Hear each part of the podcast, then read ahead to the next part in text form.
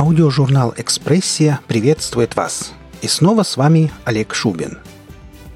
Сегодня в нашем выпуске представлена замечательная работа двух талантливых авторов. Рассказ Жени и Ильи Халь «Запомните меня таким» в исполнении Александра Гнеушева. Желаем вам прекрасного настроения и интересного прослушивания. мужчины,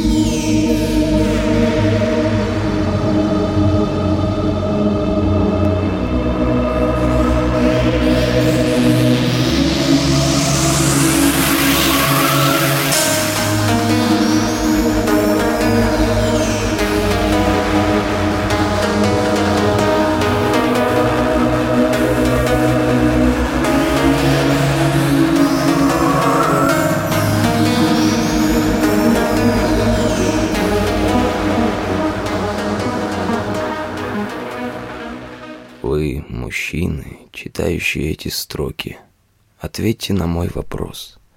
Отражались ли вы когда-нибудь в глазах женщины? Я имею в виду, отражались ли вы в них полностью, без остатка, без житейской суеты и обычного женского самолюбования, как опрокинутое небо отражается в глазах пилота, пикирующего бомбардировщика? Да, вы лжете сами себе. Там, в таинственной глубине зрачков, кроме вашего образа, живут неоплаченные счета, завистливые подруги, несбывшиеся мечты. Лишь немногие из нас действительно отражаются в их глазах. И я один из таких счастливчиков. И чем больше радости и доверия, тем тяжелее врать любимой женщине. Но иногда это просто необходимо. Маша всегда терпеливо ждала моего возвращения из командировок, никогда не спрашивая, где меня носило. А я никогда не рассказывал, потому что моя работа похожа на жизнь крота. Так же терпеливо копаю подземные ходы. Паспорта и имена я меняю чаще, чем модница платья. Прилетев в Москву за сутки до нашей с Машей последней встречи, я не позвонил ей, лишь отправил смс-ку. «Возвращаюсь завтра, встречай в аэропорту. В моем распоряжении было ровно 24 часа, чтобы найти переводчика-эмпатика, способного выполнить необходимую работу. Бюро переводов лихорадило от предновогодней суеты. Посетители разделились на две очереди. Слева змеилась многочисленная и гудящая, она тянулась к конторке, за которой стоял переводчик-художник. В очереди справа стояли всего несколько человек, даже не читая табличку на конторе, я мог бы догадаться, что хрупкая и очень серьезная девушка – переводчик-эмпатик. Простой переводчик без художественных навыков. Я заранее навел справки, но все равно нужно было убедиться воочию, что она действительно может мне помочь. Высокий широкоплечий мужчина шагнул к девушке и с привычной готовностью протянул ей обе руки. «Для кого перевод?» – спросила девушка. «Для жены», Мужчина, слегка прищурившись, взглянул на табличку с именем девушки. «Наденька, ты это, забаться как надо, а? Я отблагодарю. А то мне жена вообще мозг проела. Ты меня не любишь, не ценишь. У всех подружек мужики как мужики, один ты, Кинг-Конг бесчувственный.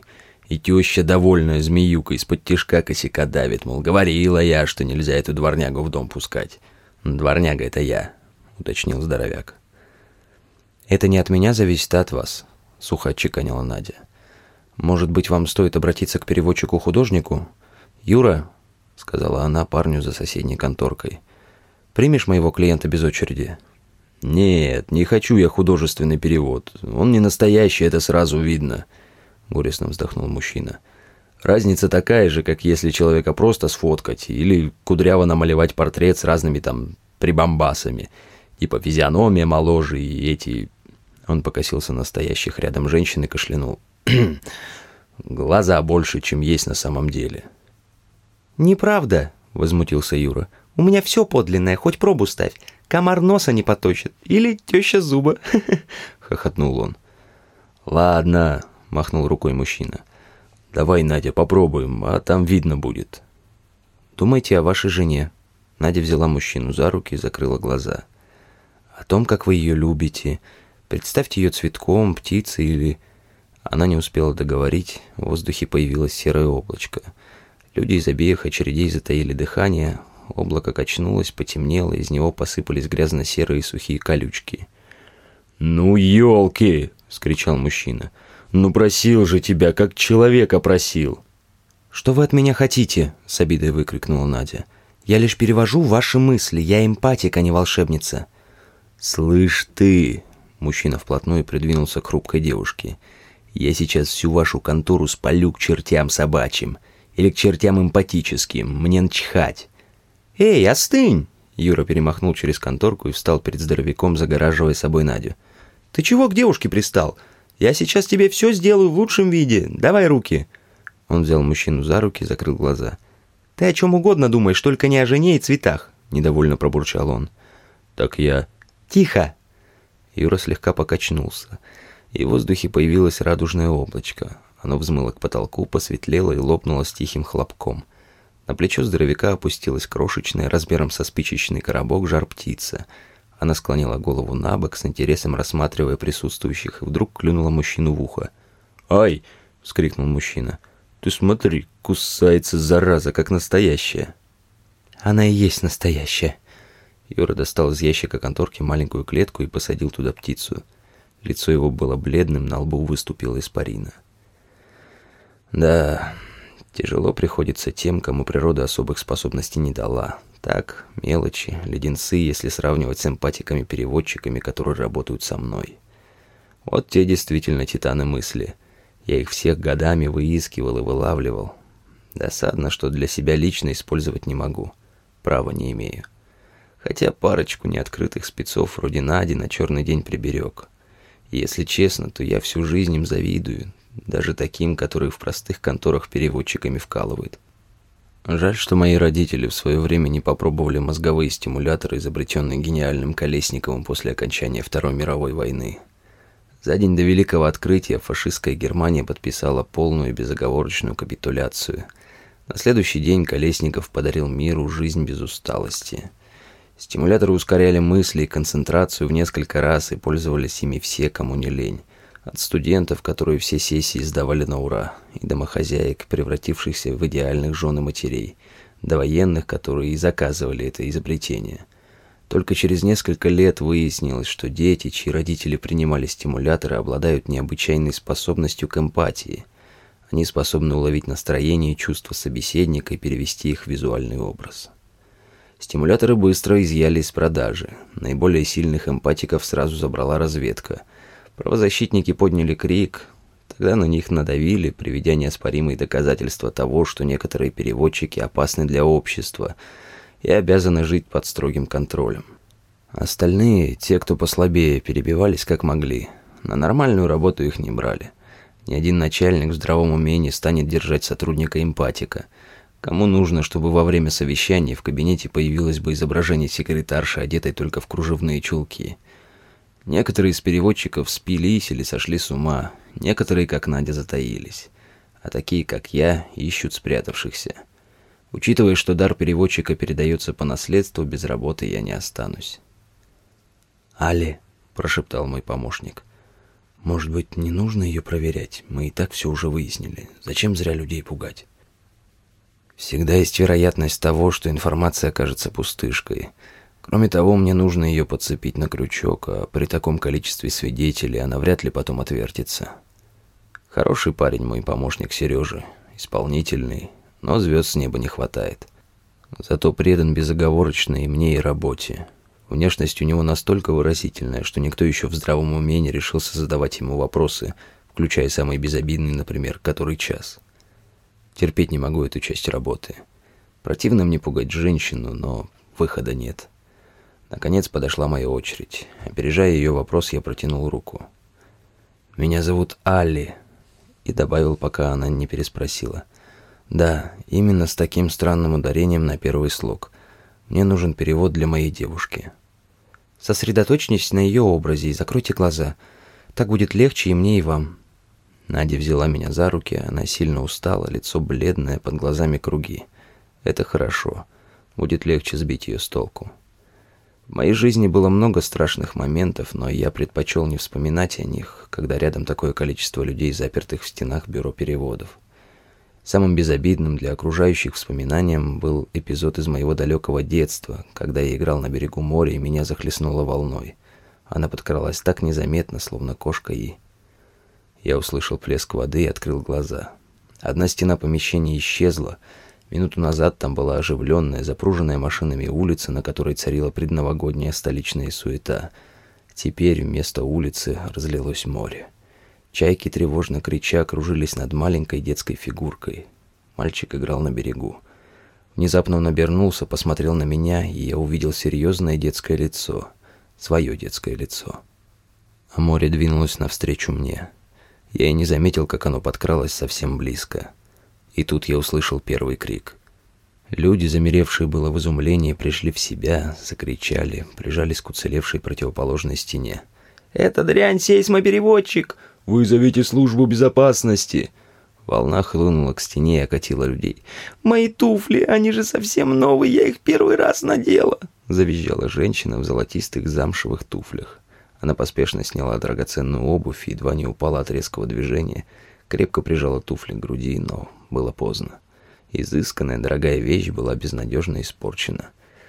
«Катина!» — с ненавистью прошептала женщина, глотая злые слезы. «Спокойно, служба безопасности уже здесь». Сергей перемахнул через конторку молниеносным, почти незаметным для человеческого глаза движением ладони по шее вырубил Надю. Она начала оседать на пол. Сергей подхватил ее на руки и понес к машине, припаркованной возле магазина. К сожалению, единственный способ прекратить сдвиг реальности – это вырубить переводчика. Поэтому я ненавижу эту часть работы, если речь идет о женщине. Я последовал за Сергеем. Несмотря на внешнюю хрупкость, Надя оказалась довольно крепкой девушкой и быстро пришла в себя. Сергей положил ее на диван в нашем микроавтобусе и заботливо прикрыл пледом. Она села на диване, огляделась по сторонам и с ненавистью посмотрела на меня. Меня накрыли пледом, оставили свободными руки. В голосе прозвучала издевка. Какая гуманность. Наручники и грубо брошенная на каменный пол обнаженная девушка — не мое амплуа. Ответил я и задумался не кстати, почему все женщины в основе своей невыносимо скучны и одинаковы в реакциях. Казалось бы, такая выдающаяся девушка, как сейсмопереводчик, должна хоть чем-то отличаться от остальных. Сейсмопереводчиков назвали этим странным словом, потому что, в отличие от других, они не просто материализуют мысли, они сдвигают реальность, буквально снимая с нее пласты, подобно тому, как землетрясение сдвигает кору земли. Это самая малочисленная группа переводчиков. Настолько малочисленная, что многие обыватели считают ее выдумкой, городской легендой. И наиболее востребованная в нашем деле. И не только в нашем. Все, начиная от грабителей банков и заканчивая промышленными шпионами, мечтают заполучить такого специалиста. Но они принадлежат военной разведке, которая цепко держит их в руках. Вернее, я держу их в руках. Пока нет такого правила, из которого нельзя сделать исключение. Я, давно найдя эту девушку, вычеркнул ее из общих списков. Конце концов, за долгие годы службы мне полагается небольшой бонус. «Что вы со мной сделаете?» Она пока держится, но голос звучит глухо.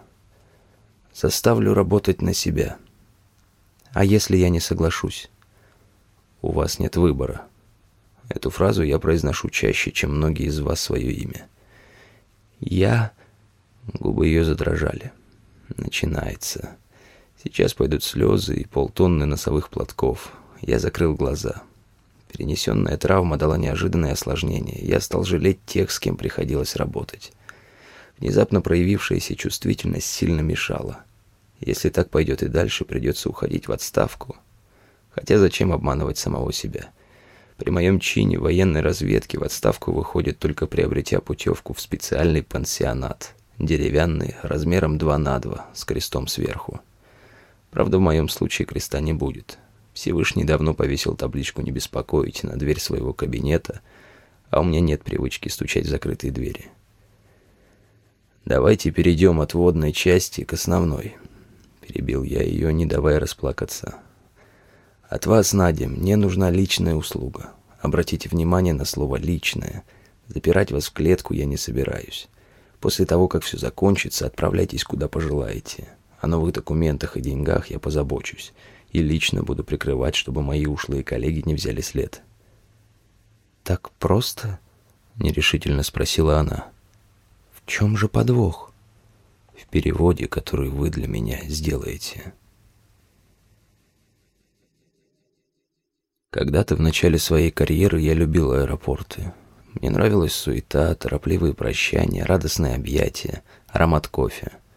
Вы обратили внимание, что кофе в аэропорту отличается особенным запахом и вкусом. Чуть горше, чуть пряней. Может быть, это вкус расставания или новизны. Мы приехали раньше, Маша. Нас было трое. Я, Сергей и Надя. Несколько верных ребят караулили снаружи. Они должны были позвонить, когда Маша подъедет к зданию. Надя нервничала, поминутно облизывая губы, которые тут же снова пересыхали. А я вдруг с удивлением почувствовал, что еще способен волноваться. Мой мобильник зазвонил. «Али», — доложил парень из наружного наблюдения. «Она подъехала». «С Богом», — сказал я, беря Надю за руку. «Я вернусь через несколько часов». Сергей пошел к выходу. Я закрыл глаза и почувствовал, что-то изменилось. В воздухе, во мне, в Надиной руке, которая вдруг стала мягкой и пушистой. Я открыл глаза и увидел, что держу в руках черную кошку. У нее были светло-зеленые глаза и тонкий золотой ошейник с подвеской в форме буквы «А», первой буквы моего имени. В чувстве юмора ей не откажешь. «Так мне легче привязать себя к твоей реальности», Промурлыкала кошка, заметив мой насмешливый взгляд. Я совершенно упустил из виду, что Надя не может сохранить человеческий облик в новой реальности, которую она создала из моей мечты, из сна, который я вижу каждую ночь. Но она обязана была находиться рядом. Иногда я думаю, а вдруг обычные кошки — это тоже переводчики. «Али!» Навстречу мне бежала Маша. Бежала очень смешно, на цыпочках — почти не касаясь тонкими каблуками сапожек скользких плит пола. Каштановые волосы рассыпались по плечам. Тонкая черная юбка билась о стройные ноги. Кошка презрительно фыркнула, совсем как настоящая женщина. Я вздохнул и пошел ей, Маше, навстречу. Сначала нерешительно, а потом все быстрее и быстрее. Я побежал, уткнулся в волосы, пахнущие яблоками. Мы шептали какую-то чушь и просто целовались. «Какая прелесть!» Маша погладила кошку. Та немедленно отцарапала ее и отскочила в сторону. «Она не любит чужих», — пояснил я. «Вы ждете продолжения?» А продолжения нет. Смешно. Как долго я рассказывал вам, что мне пришлось сделать ради нашей встречи, и вы думали, что история будет длиться бесконечно, но все длинные истории заканчиваются одинаково — Встречи главных героев, которые после всех терний пути живут долго и счастливо. Мы с Машей тоже прожили долго и счастливо. Три часа. Три часа, которых не было в объективной реальности. Я первый раз в жизни гулял по городу без машины сопровождения, назойливых телефонных звонков, внимательной охраны и неизменного Сергея за спиной. Мы целовались в подворотнях, как подростки, и пили вино, сидя на обледеневшей заснеженной набережной – я танцевал с ней танго в полупустом ресторане. Нет, не так. Я танцевал. Но вскоре Надя начала уставать, и я споткнулся, ведя Машу в танцы. А лицо официанта вдруг пошло трещинами, словно старинная фреска. Я обнял Машу, чтобы она не увидела, как распадается реальность. Черная кошка, которая все это время не отходила от ног, жалобно пискнула и умоляюще посмотрела на меня — я понял, что наступило время прощаться. Там, снаружи, возле несуществующего ресторана, уже стоит машина Сергея, которая отвезет Машу домой. Нужно только вывести ее на улицу, чтобы она не увидела, как задрапированные дорогой тканью стены элитного ресторана превращаются в обшарпанные стены старого гаража на окраине промышленной зоны. Если нужно создать и долго удерживать реальность, сейсмопереводчики работают по старой сказочной схеме – они убирают реальный физический объект и придают ему необходимую форму. Так уходит гораздо меньше энергии и сил, чем на воссоздание полных физических параметров. Говоря другими словами, вместо того, чтобы выстроить в нашей объективной реальности настоящее здание ресторана и населить его штатом работников, она приукрасила старый заброшенный гараж, официантами послужили обыкновенные крысы. Вам это ничего не напоминает? Правильно. Мыши вместо кучера — а тыква вместо кареты. Я посадил свою девушку в машину, а кошка вдруг прыгнула ей на колени. «Ты не едешь?» — испуганно спросила Маша, хватая меня за руку. «Нет», — ответил я. «Поезжай домой, жди меня там. Я скоро буду». Вы, женщины, читающие эти строки, знаете ли вы, чего не может вынести мужчина? Я слышу, как вы перечисляете измена, предательство, равнодушие. Милые мои, наивные мои, ничего-то вы о нас не знаете. Мужчина может перенести все, кроме собственного бессилия в глазах любимой. Иногда мы предпочитаем казаться подонками и такими флебустьерами, которые играют женщинами и судьбой. Вольный ветер в паруса и семь футов под килем. Мы веселы, бесшабашные и злы. Кто пытается закрыть нас милой теплой клетке с ежедневными горячими обедами и отутюженными рубашками? Маленькая хозяйка большого дома. Пятнадцать человек на сундук мертвеца, йо-хо-хо, и бутылка рома. Нам милее крыша из звездного неба и горький запах костра, и жадное объятие случайной подружки из далекого порта. А под пиратской банданой прячется страх. Страх бессилия. Но мы предпочитаем, чтобы вы, женщины, запомнили нас такими, веселыми, гордыми и злыми. И мы убегаем от вас, унося с собой слабость, боль и страх, и топим их в бутылке пиратского рома. Из последней командировки я вернулся безногим куском мяса, брошенным в инвалидную коляску и полностью зависящим от своего помощника Сергея. У смерти есть лицо, и у той, что пришла за мной, оно было обычным. Ни элегантной бледности, ни сакральной отстраненности, обычная, нет, не женщина, бабенка, каких миллионы. Ладно скроенная, с крутыми бедрами, одета так, как я всегда любил черное облегающее платье до колен, присобранное под туго натянувшей ткань грудью, на тонких бретельках. В пухлых, умело накрашенных губах была дерзко зажата сигарета. «Ну, здравствуй, Алли!» Улыбнулась она и щелчком отправила сигарету мне под ноги. Взрыва я не услышал, лишь почувствовал, как полыхнуло жаром снизу, и я отключился. Ее тонкий профессиональный юмор я оценил позже — и шутка мне понравилась. Спец высокого полета подорвался на самодельной, наспех свинченной не то торопыгой, не то салагой мини. Смерти так понравилась шутка, что она решила дать мне время насладиться ей сполна. И я выжил. После взрыва я почти ничего не помню. Изредка сознание возвращалось, и обрывки реальности просачивались через болевой барьер запредельности. Очнувшись первый раз, я услышал крик Сергея. «Я тебе кадык вырву, если ты сейчас не взлетишь!» Страшным голосом орал мой помощник на пилота. «Как я полечу? Видимость нулевая, погода через коромысло ее нелетная. У меня же не Боинг, а вертолет». «А мне наплевать! Взлетай хоть боком, хоть в раскорячку, хоть в задницу штопором, только взлетай!» Сухо щелкнул взведенный курок пистолета. Чертыхнулся, проклиная все на свете пилот, захлопали, набирая обороты лопасти вертолета. Потом снова провал. А потом цветы. Дурацкая картинка. Розовые цветы на блеклом льняном фоне в нелепой деревянной рамке. Стены пастельных тонов, бежевые шторы, все в успокаивающих тонах, как и полагается в приличной дорогой больнице. Лишь землистое от усталости лицо Сергея, уснувшего на стуле возле моей кровати, нарушало умиротворяющую цветовую гамму. Зря они пытались меня успокоить. Я и не волновался совсем. Хладнокровие лишь на миг изменило мне, когда я ощупал одеяло внизу и не обнаружил ног. А потом я сразу успокоился, увидев, что до окна всего пару шагов. Как они легко даются, эти шаги, когда у тебя есть ноги. И какими невыносимо длинными они кажутся, если пройти их на руках. Я тихо сполз на пол, стараясь не разбудить Сергея, и, едва оказавшись на полу, понял, что перекинуться через подоконник — это единственное верное решение. Как унизительно это было — смотреть на все снизу вверх. Кто-нибудь обращает внимание на цвет пола в больнице? Какая разница, спросите вы? Никакой для человека, который привык замечать лишь цвет стены потолка, потому что по привычке смотрит вперед и вверх, отвечу я — и очень важно для того, кто вынужден поднять голову, чтобы посмотреть на собеседника, стоя на руках на этом чертовом полу.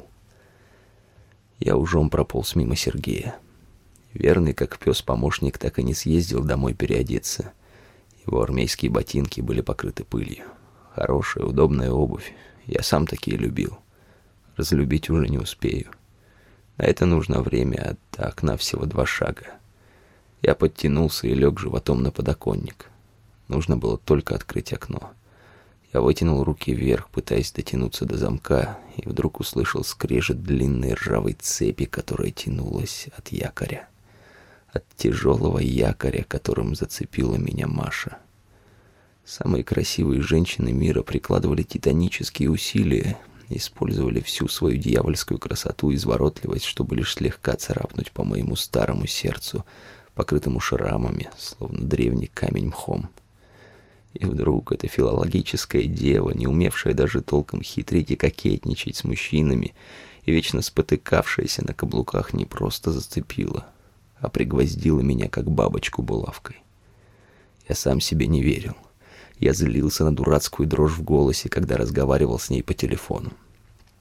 Сергей, родившийся без чувства юмора и доброй половины человеческих эмоций, лишь удивленно приподнимал бровь и деликатно отворачивался, когда мое лицо предательски покрывалось красными пятнами.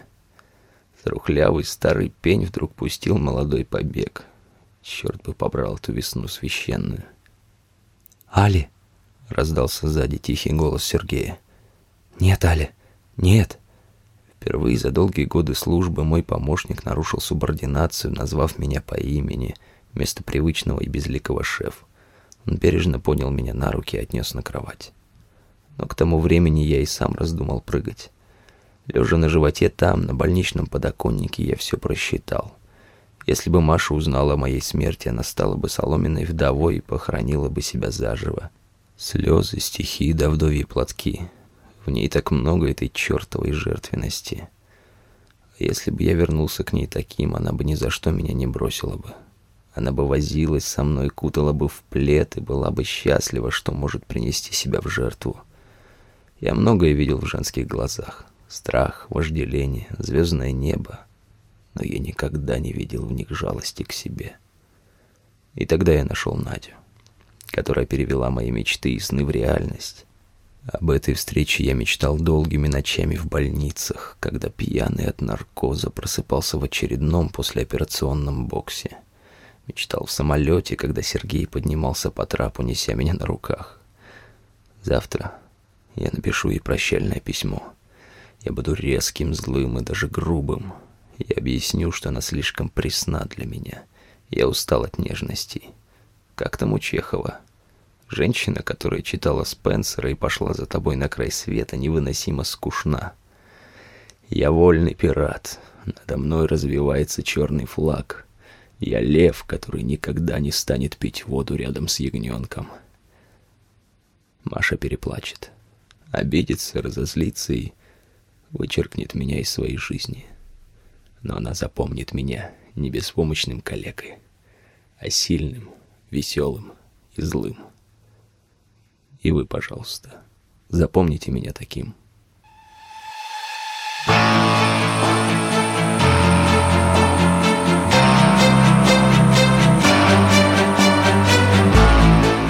Вы прослушали рассказ Жени и Ильи «Халь.